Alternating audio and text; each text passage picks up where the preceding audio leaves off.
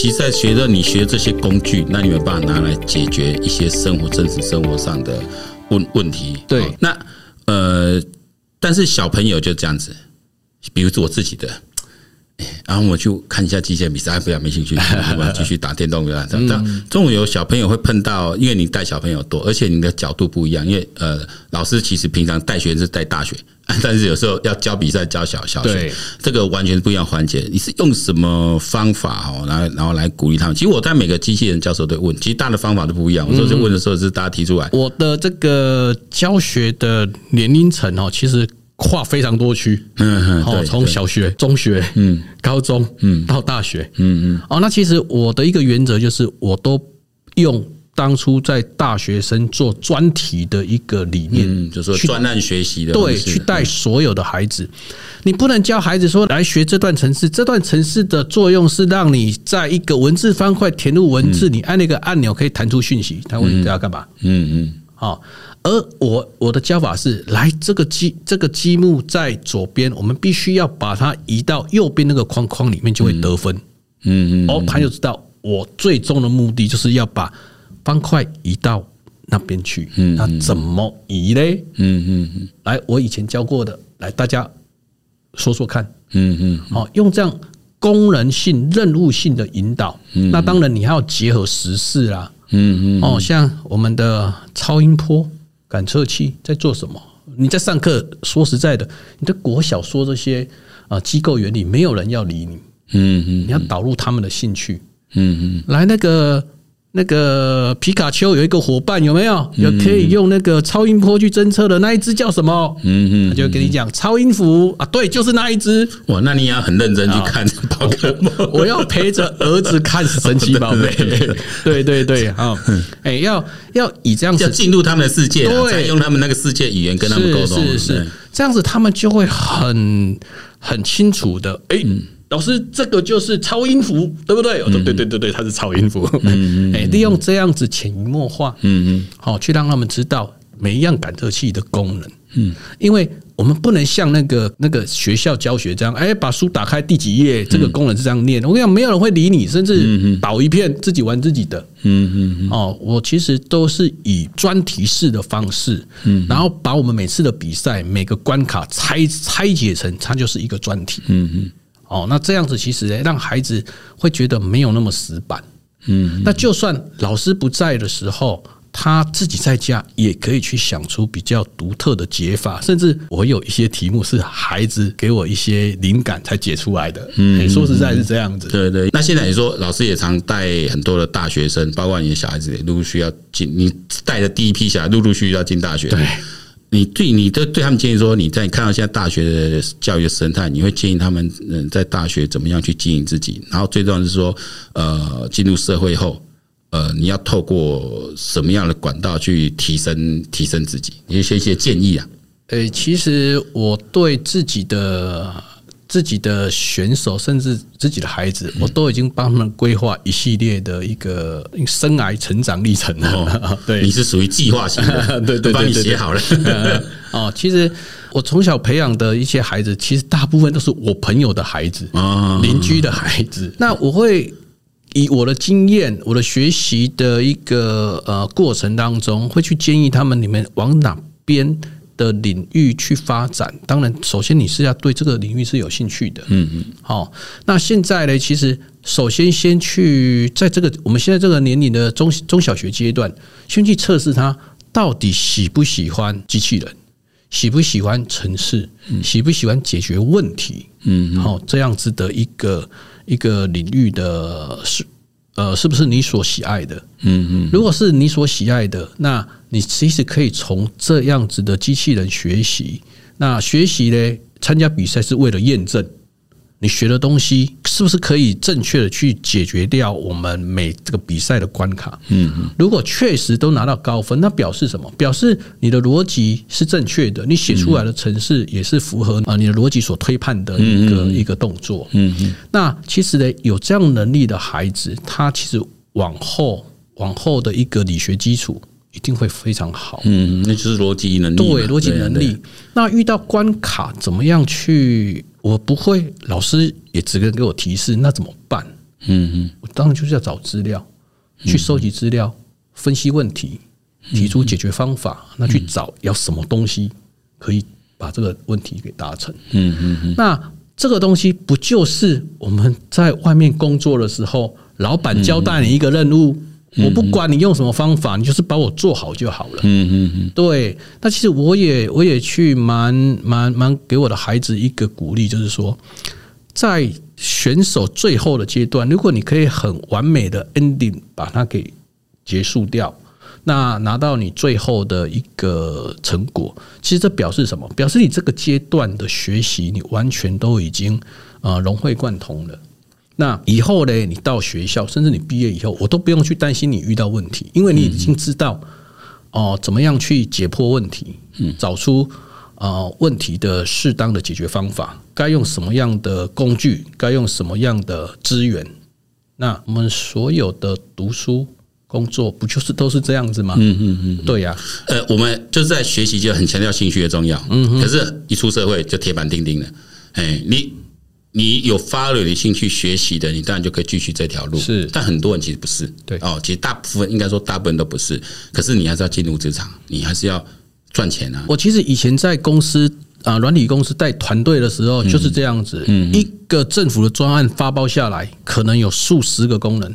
嗯，那数十个功能，我们就要分它是呃网页的，嗯，是资料库的，是 App 的，嗯，是美工的，开始要分拆功能给各个。啊，负责人，嗯，对，专门领域的同事，嗯，那就会遇到有人就说这个我没碰过，嗯，哎，那你没碰过就可以不用做了吗？嗯，对呀，这个我没，我不会耶，对，这这我不会，哎，这诶，我在学校老师没教过，嗯，但是这个是你的领域专长内的哦。这个我以前的做法是这样子，来，我们这个礼拜开会，礼拜一开会，请大家礼拜四的时候。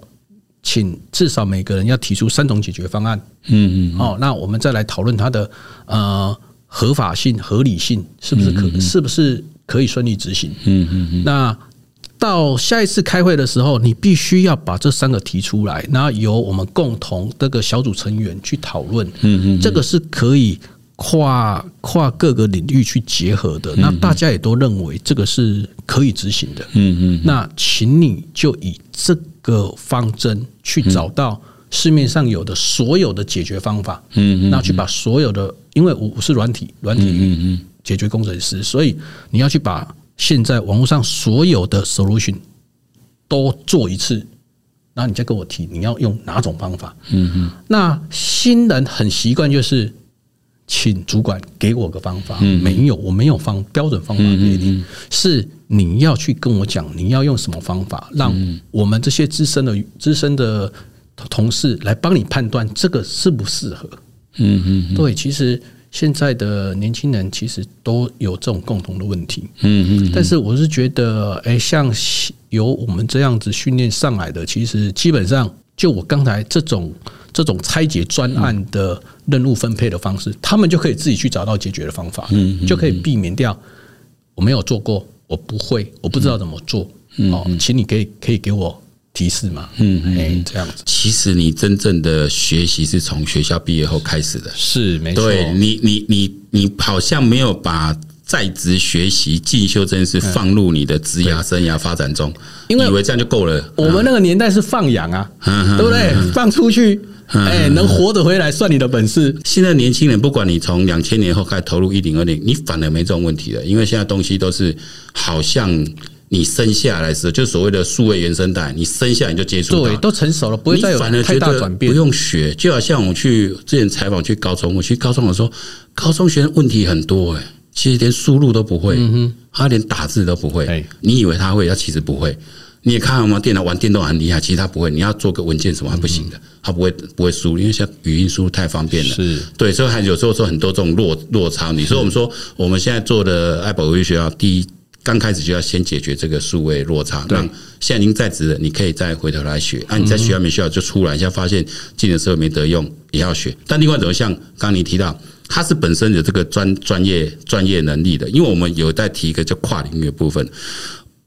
进职场是不是我只要一直持续的去进修我的专业能力就好？还是说其实我应该也要花一些时间去跨领域？但跨领域我们一般学的语言能力、外语能力是其实你是一直一直要一直要持续去加强。不管那另外就是说，对于现在进入职场的同学，不管是什么学院系毕业，现在做什么工作，对他们这种。的学习的方向，我们提一些过来人看法，说如果是要往跨领域去学习的话，看一看往什么方向学习，或者说再直白直白一点，你本来就不是科技领域资电相关科技，因为读这科技本来不是那么多嘛，很多人对吧？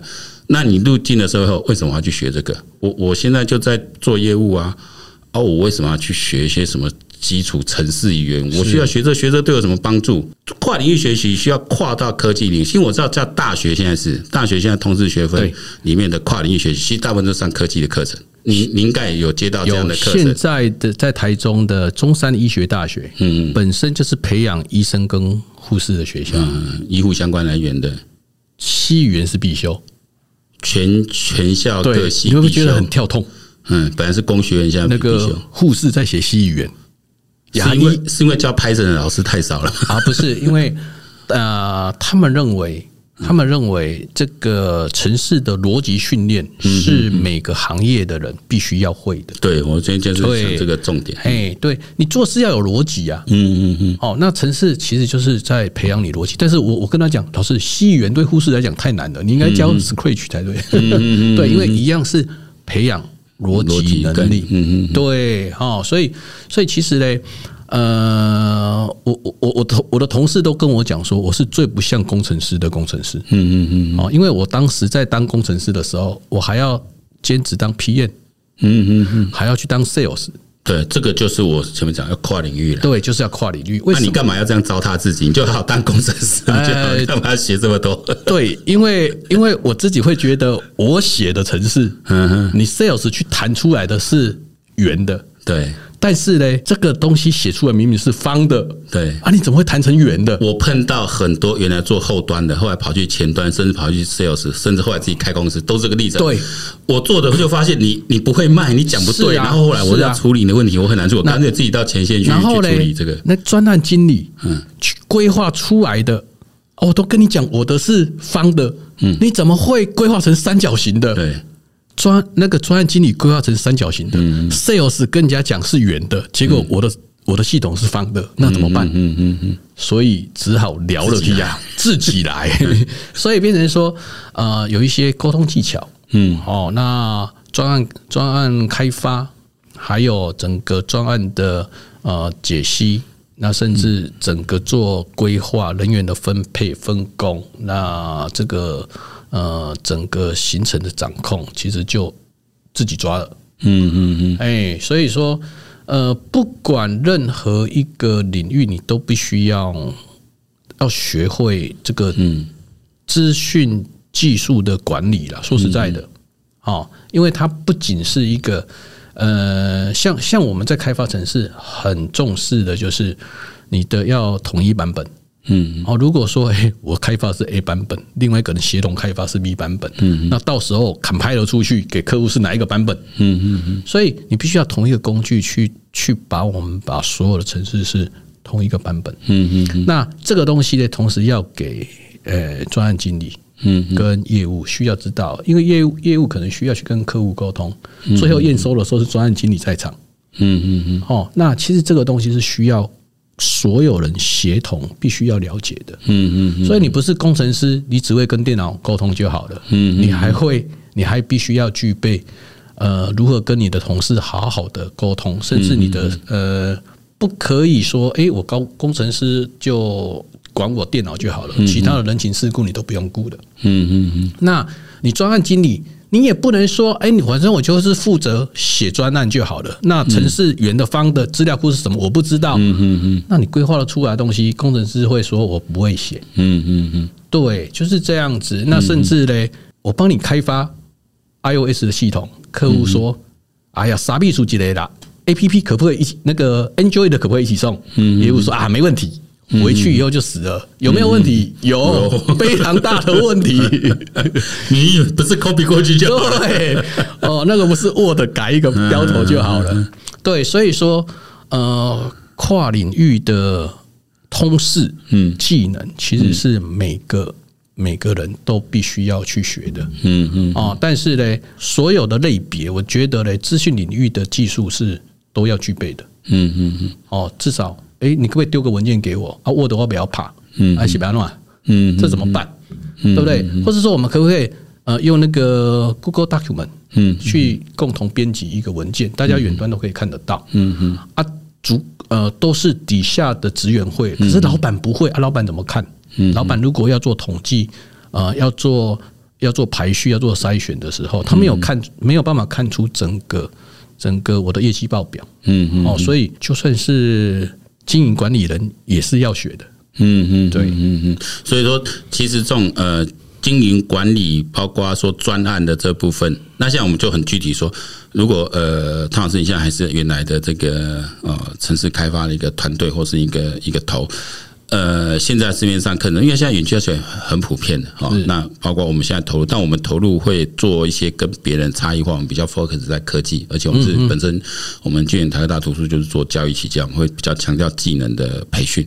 那如果像你现在看，我知道你也在大学还在持续的教，像你教 APP Inventor 应该不是在教。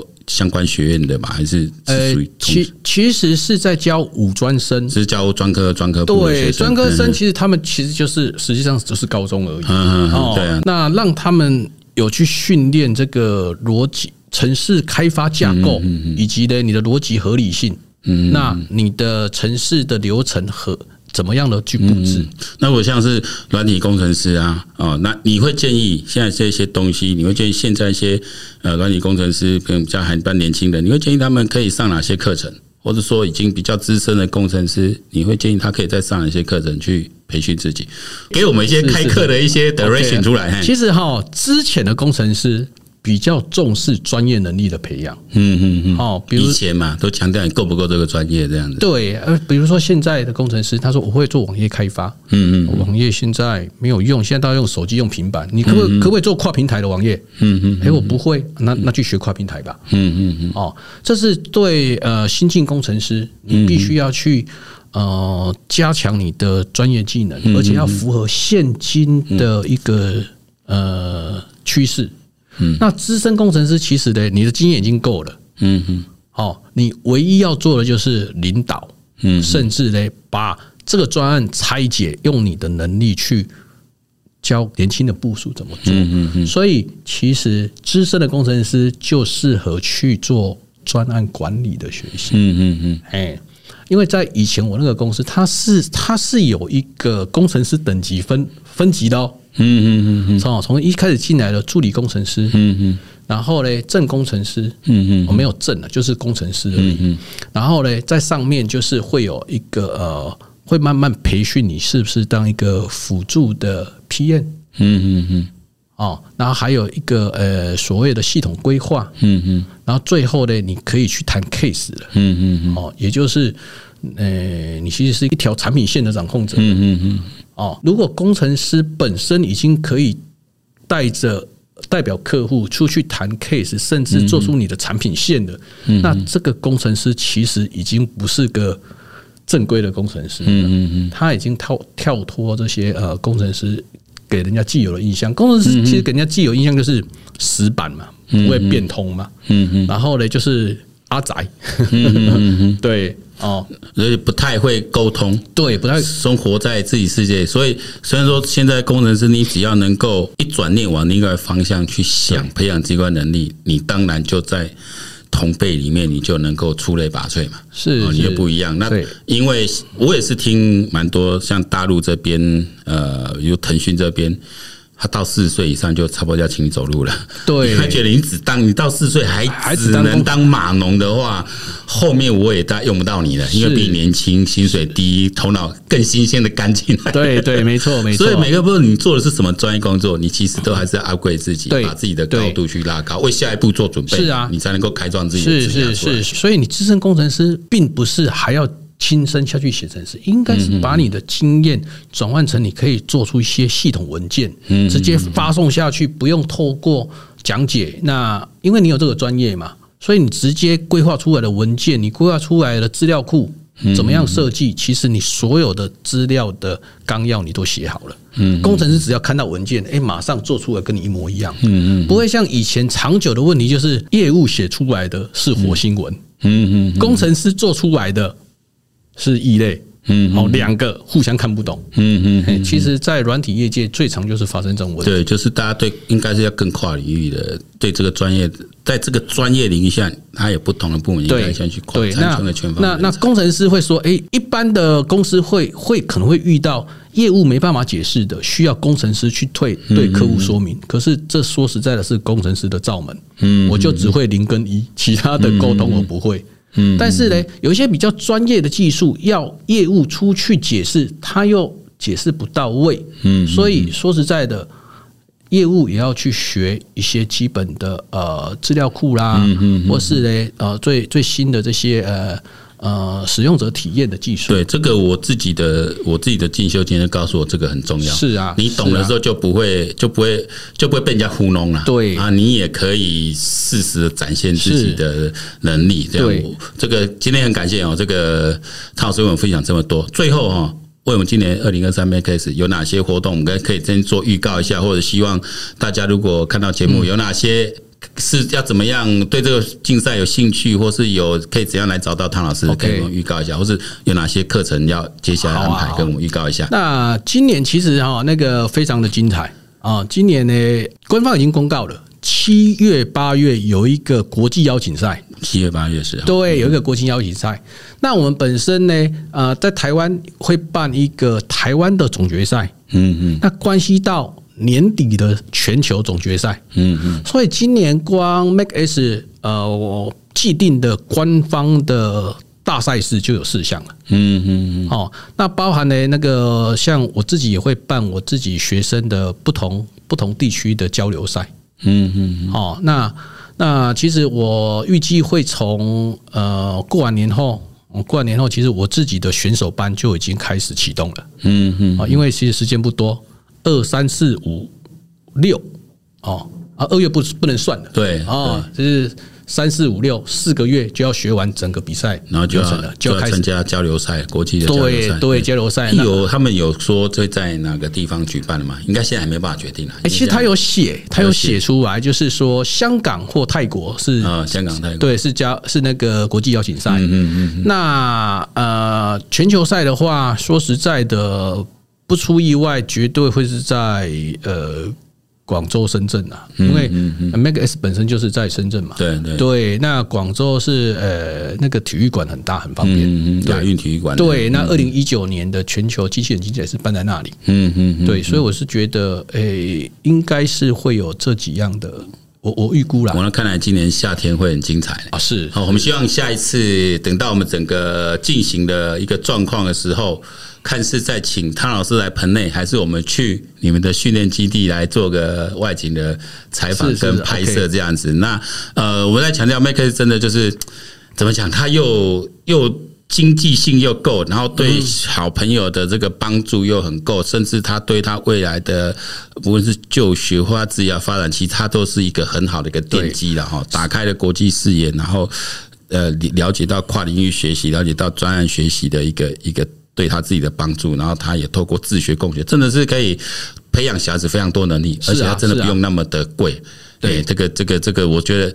呃，我虽然是家长，我就是虽 然虽然，因为我们反而在台北，反而没有像台中有汤老师这样可以来做栽培，我反而我不然我也想把 小孩子送过去这样子。其实我我也很乐意的分享我的经验，所以说大概大家有有兴趣想要跨到这个领域这个比赛的人，我也非常欢迎，就是说，哎，大家一起跟跟我来做一个交流分享，就是可以到我们脸书搜寻台湾台湾 STEAM 教育机器人协会，对。对，这个这个就可以联络到汤老师，也可以看他们现在开的课程，包括在哦图书馆啊，包括在各校啊，都有都有持续的课程的推出。好，那我们今天节目就到这边。再一次感谢汤老师哦，为我们分享这么多。我这这个，我下一步要赶快邀请汤老师来帮我们开课程啊！对，麻烦这个哦，因为这他不只是在投入这极限教学，然后他自己在业界的经验，我觉得是可以给很多呃在职场工作者的分享。然后不是教技能也好，我是当一个老司机，教大家一些职场的一个一个一个一个生存的方式，或一个自我的呃发展自己职涯的一个一个方式，我觉得都非常值得大家来接近。那我们节目就到这里了。那喜欢的话，一定要按我们订阅，然后到我们各大 Podcast 频道都可以看到。我们今天的节目是 YouTube Podcast 同时播出。那我之后我会再发平面稿到我们爱宝科技志的官网 ipo 一点 pro。那那我们就期待下一次再见，也希望下一次汤老师赶快回到我们节目来。OK，好，拜拜，下次再见，拜拜，拜拜。